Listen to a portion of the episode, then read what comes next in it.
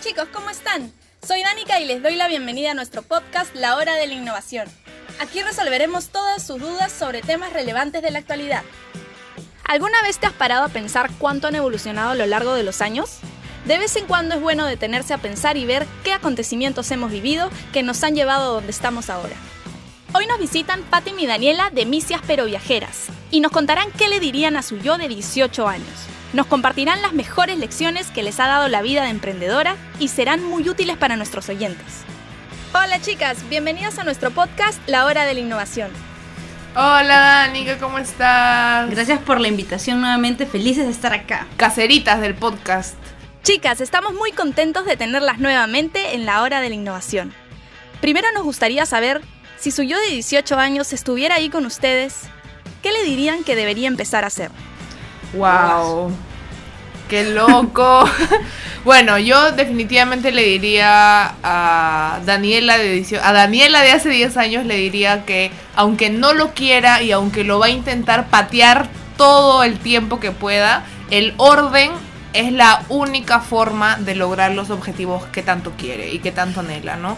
Yo soy una persona que siempre he evitado el orden y la organización, nunca me ha gustado ordenar ni organizar nada y la verdad es que creo que lo pateé mucho tiempo eh, pensando que no lo iba a necesitar cuando al fin de cuentas me, al fin de cuentas es lo necesario y la única forma de, de llegar a mis objetivos, ¿no? Sí, eso acompañado de la rutina creo que es importante, ¿no? Establecerte un horario. Yo antes pues intentaba estar ordenada, pero al final no lograba cumplirlo. Creo que la constancia fue debería ser algo que yo le diría a mi yo de 18 años que por favor la tenga. Y también el cuidado personal de la salud. Eh, alimentarme de mejor manera, hacer ejercicios, deporte que me permita pues estar más fuerte y eso también te va a ayudar mucho en la rutina. Yo creo que tanto lo que dice Dani como lo que digo yo sería, hubiese sido algo interesante de aplicar hace 10 años. O que alguien nos lo diga, ¿no? A mí nadie me lo dijo. Ah, pucha, a mí sí me lo dijeron, pero yo no hice caso. ah, no, a mí, nadie, a mí nadie me contó. Qué extraordinario todo esto que nos cuentan.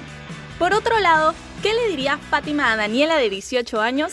¿Y qué le diría Daniela a Fátima de 18 años que por favor deje de hacer?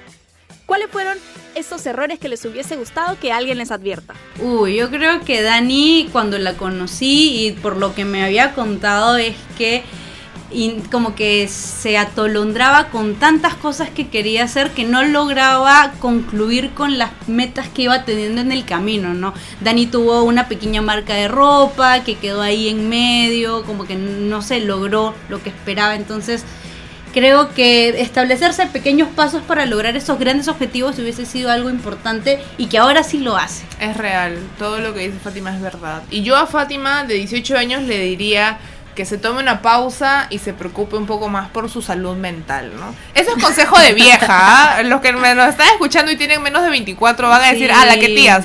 Pero en cuatro años o cinco nos lo van a agradecer, amigos. De verdad, yo creo que si Fátima hubiese tal vez eh, escuchado un poco más a su salud mental o lo hubiese atendido hubieses logrado los mismos objetivos, pero tal vez de una manera más llevadera y sin lastimarte tanto. Sí, el tema de la inteligencia emocional es algo a lo que yo antes no le daba mucha importancia, pero que ahora que soy más grande y ya he invertido en eso, he ido a mi psicóloga, que es de lo más normal, amigo, o sea, normalicemos, normalicemos no es ir Tabú, o sea, es importante desarrollarnos bien personalmente, estar tranquilos, saber que de repente el tema del estrés o u otras muchas cosas son cosas que se pueden sobrellevar con terapia, con herramientas eh, que te pueda dar un profesional.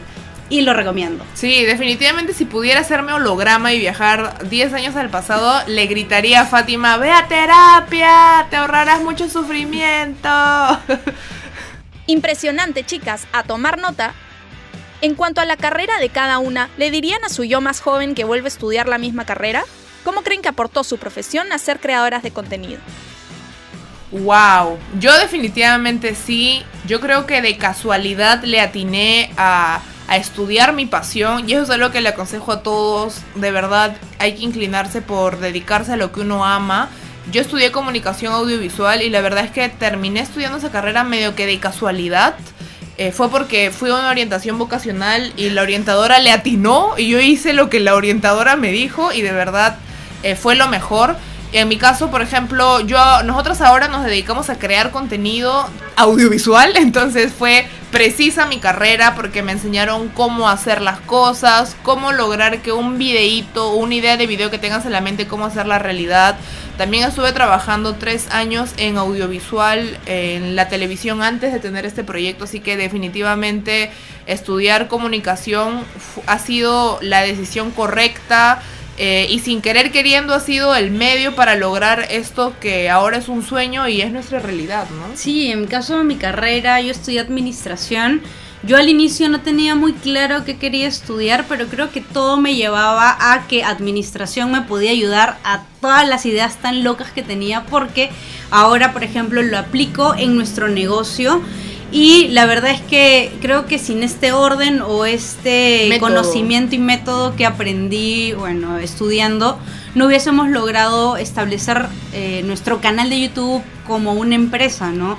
Volverlo rentable, este, saber bien cómo invertir los ingresos que vamos teniendo, poder tener un buen plan con todo nuestro equipo de trabajo. Creo que yo sí estoy súper agradecida con la carrera que, que finalmente elegí eh, la volvería a estudiar, sí, es una carrera que me ha gustado. Comunicaciones ahora me he dado cuenta que también es otra carrera que me hubiese gustado aprender y que estoy aprendiendo hasta ahora en el camino junto con Dani, pero sí me ha ayudado un montón. Y creo que la fusión que hemos tenido de conocimientos ha sido, ah, o sea, mágicamente muy buena. Claro, porque yo sé, yo por ejemplo sé muy bien cómo hacer un video, cómo hacer un corto, un pequeño documental pero anda, dime tú, rentabiliza tus videos y ahí es donde mi idea se queda solo en sueños, ¿no? Entonces, eso es algo que también hemos aprendido, por ejemplo, encontrar buenos aliados que sumen a tu proyecto no está mal, es, muy bien, no es una forma de crecer. Y en este caso creo que la unión entre comunicadora audiovisual y administradora de servicios ha sido lo que ha podido sacar este proyecto adelante. Así que ambas muy agradecidas y felices, ¿no? De haber tenido las herramientas de una carrera. Definitivamente te da una ventaja. Increíble cómo le dieron otro enfoque a todo lo que habían aprendido. En estos años de creadoras de contenido, ¿qué consejos le darían a los chicos que les interesa empezar? Uy, bueno, a los que les interesa empezar algo como un emprendimiento en general, les aconsejaría mucho ponerse metas pequeñas que los vayan a llevar a cosas grandes, ¿no? Por ejemplo, uno siempre quiere tener el negocio número uno, quiere llegar a tener cierto monto de ganancia eh, en su negocio pero no te das cuenta que para llegar a eso tienes que aplicar muchos otros eh, pasos chiquitos que incluso son del día a día, ¿no? Entonces hay que darle la importancia a esos pasos chiquitos para poder llegar a tu meta grande. Eso es lo que yo le podría aconsejar a emprendedores nuevos, ¿no? Sí, igual si estás mucho más joven, aún no tienes muy claro qué quieres hacer después, porque eso es normal, no es que termines el colegio y ¡pum! mágicamente sepas qué quieres hacer. Sí, tranquilo. Eso no, pasa así, con calma, con calma. Sí, hay que tomar las cosas con calma, no hay que apresurarnos. A cada uno, cada uno tiene un, un tiempo, tiempo distinto, entonces ir con calma y también tener presente que absolutamente todo lo que vayas a hacer en estos años créanme que va a servir para algo en el futuro. O sea, yo a veces decía, pucha, ¿por qué ahora estoy trabajando de esto? ¿Por qué estoy haciendo esto otro? ¿De qué me va a servir? Y la verdad es que sí, amigos, de todo lo que estás haciendo ahorita se aprende algo y en el futuro vas a ver cómo mágicamente eso que aprendiste vas a decir, wow.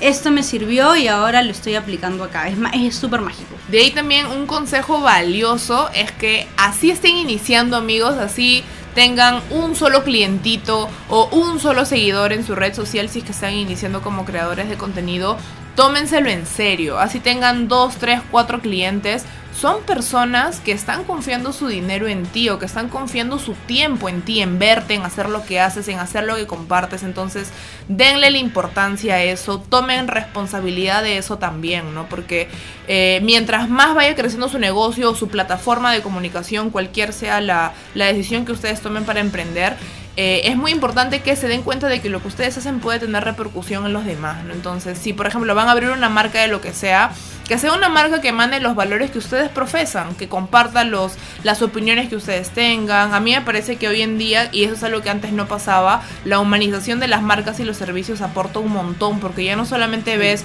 un producto para comprar, sino ves una postura, una persona, un emprendedor detrás, ¿no? Igual con los creadores de contenido, no sé si de repente se dedican a hacer comedia, no solamente involúcrense con su sketch y ya, ¿no? Me parece importante ver a la persona que está detrás de sus opiniones, sus valores y sobre todo eso, ¿no? Tengan mucho cuidado y tomen responsabilidad de lo que compartan en redes sociales.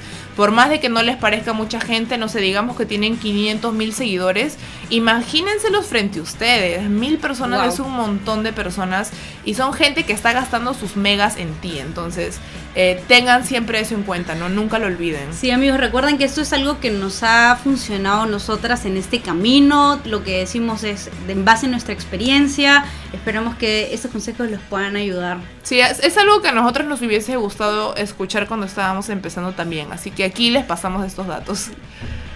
Realmente qué valiosa información. Finalmente, ¿cuál creen que es el mejor consejo que le podrían dar a Fátima y Daniela de 18 años? Wow. Mm. Ay, me da tanta ternura pensar en mí de 18 años porque la verdad es que a esa edad yo me sentía adulta, gigante, realizada y la verdad es que no sabía ni cómo doblar mi ropa, creo. Eh, yo creo que lo que más le aconsejaría a Daniela de hace 10 años es que no me apresure, que me tome las cosas con calma, que aprenda a sacarle el jugo al aprendizaje de mi día a día Creo que a esa edad yo estaba muy loca por ya tenerlo todo, ¿no? Yo ya quería estar tranquila, quería ser gerente, no sé qué, y no me daba cuenta de que, por ejemplo, en ese tiempo mi sueño era ser, creo que, productora de televisión. No me daba cuenta que si quería ser, llegar a ser productora de televisión, primero tenía que ser la mejor asistente, o tenía que ser la mejor asistente junior, o la mejor jalacable, porque así se inicia. Entonces, yo lo que más le aconsejaría a mi yo del pasado es tomarme las cosas con calma y enfocarme en darlo todo por las cosas que sí tengo en la mano y no por aquellas que aún no tengo pero quiero. Eso, te inspiraste. me inspiré, me inspiré. En mi caso, algo que ya he aprendido y me he dado cuenta que de repente no era lo mejor, es que cuando empecé a trabajar, eh, ya luego de terminar justo la universidad, creo que le daba demasiada importancia al trabajo y mi vida familiar, mi vida personal la dejé a un lado. O sea, trabajaba casi siete días a la semana. Eh, y eso hacía que deje de ver a mi familia, deje de ver a mis amigos y pues eso no es sano. Entonces hay mucho, mucha cultura del workaholic, una palabra súper popular que es como, ¿no? El que trabaja, el más hincha, el que se queda hasta las 2 de la mañana trabajando. Te lo pintan como ser camiseta a veces, ¿ah? Sí, y eso era lo que yo siempre tuve en la cabeza porque era lo que me decía mi papá, me lo decían en la universidad. Decía, wow, ok, cuando empiece a trabajar me voy a amanecer todos los días, voy a trabajar fines de semana. Para que vean que estoy comprometido. Claro, para que vean que estoy comprometido. Y hay momentos en el año en el que sí va a pasar eso, ¿no? Va a pasar que vas a tener que trabajar más porque hay campaña o hay más trabajo y no está mal porque sucede, pero no va a ser todos los días de todo el año. Entonces hay que, hay que como que medir bien un límite en el, en el que puedas aprovechar tanto tu vida profesional, desempeñándote muy bien y trabajando fuerte, y al mismo tiempo dedicándole muy, muy, muy buen tiempo a tu vida personal, a tu desarrollo personal, a tus hobbies, a tu familia. Creo que eso es algo que he aprendido en el último año ya así súper claro y me está sirviendo un montón. Es que creo que eso es algo que muchas veces no nos damos cuenta cuando tenemos 18, ¿no? Nos enfocamos mucho en lo profesional y lo personal lo dejas de lado cuando en realidad el tiempo que tú le dediques a tu vida personal va a repercutir directamente en, tu, vida profesional. en tu desempeño, ¿no? Por ejemplo, mientras yo más cuide mi salud, mientras más ordene mis tiempos en mi vida personal, mientras a más cursos me meta, no sé, por hobby no sé qué, mientras más feliz me sienta yo con mi vida personal, voy a poder hacer un mejor trabajo si no descanso bien, si no me alimento bien, no puedes usar el 100% de tu potencial. Y me da risa porque antes Fátima y yo los 18 lo que queríamos era utilizar nuestro potencial al máximo y lo que hacíamos era meternos 12 horas a trabajar todos los días pensando que eso era usar tu potencial al máximo, cuando en realidad no lo es, ¿no? Lo ideal es pensar bien tus tiempos, distribuir bien tus horas, ser efectivo. Eso es importante. Si eres efectivo, de repente lo que antes te tomaba 15 horas, ahora lo puedes hacer en 6. Claro, y ya tienes el más tiempo libre para, no sé, hacer tus cosas personales, meterte a algún taller, hacer algún deporte. Entonces, eh, a veces menos es más. Y creo que eso es algo que me hubiese encantado saber a los 18. Y bueno, a mí. Asombroso. Muchas gracias, chicas. Estoy segura que todo lo que han compartido con nosotros será muy útil para todos los que nos escuchan. Ojalá que sí, amiga. En serio, les compartimos esto con mucha alegría y sobre todo esperando de que si ustedes tienen 18 años, 19, 20 o de repente simplemente no saben muy bien hacia dónde dirigir su vida profesional. Esperamos que esto los pueda ayudar de alguna forma. Encontrar lo que quieres hacer y comenzar a perseguir una meta no es sencillo. Pero creo que con estas pistas que les estamos dando y que a nosotras nos hubiese encantado saber a la edad que tienen ustedes, pueden encontrar con más facilidad su norte, amigos. Así que ustedes mismos son. Felices de compartir toda esta información, amigos. De verdad que estos años nos han servido mucho para darnos cuenta de muchas cosas. Que nuestros golpes sirvan para que ustedes no se golpeen con lo mismo, amigos.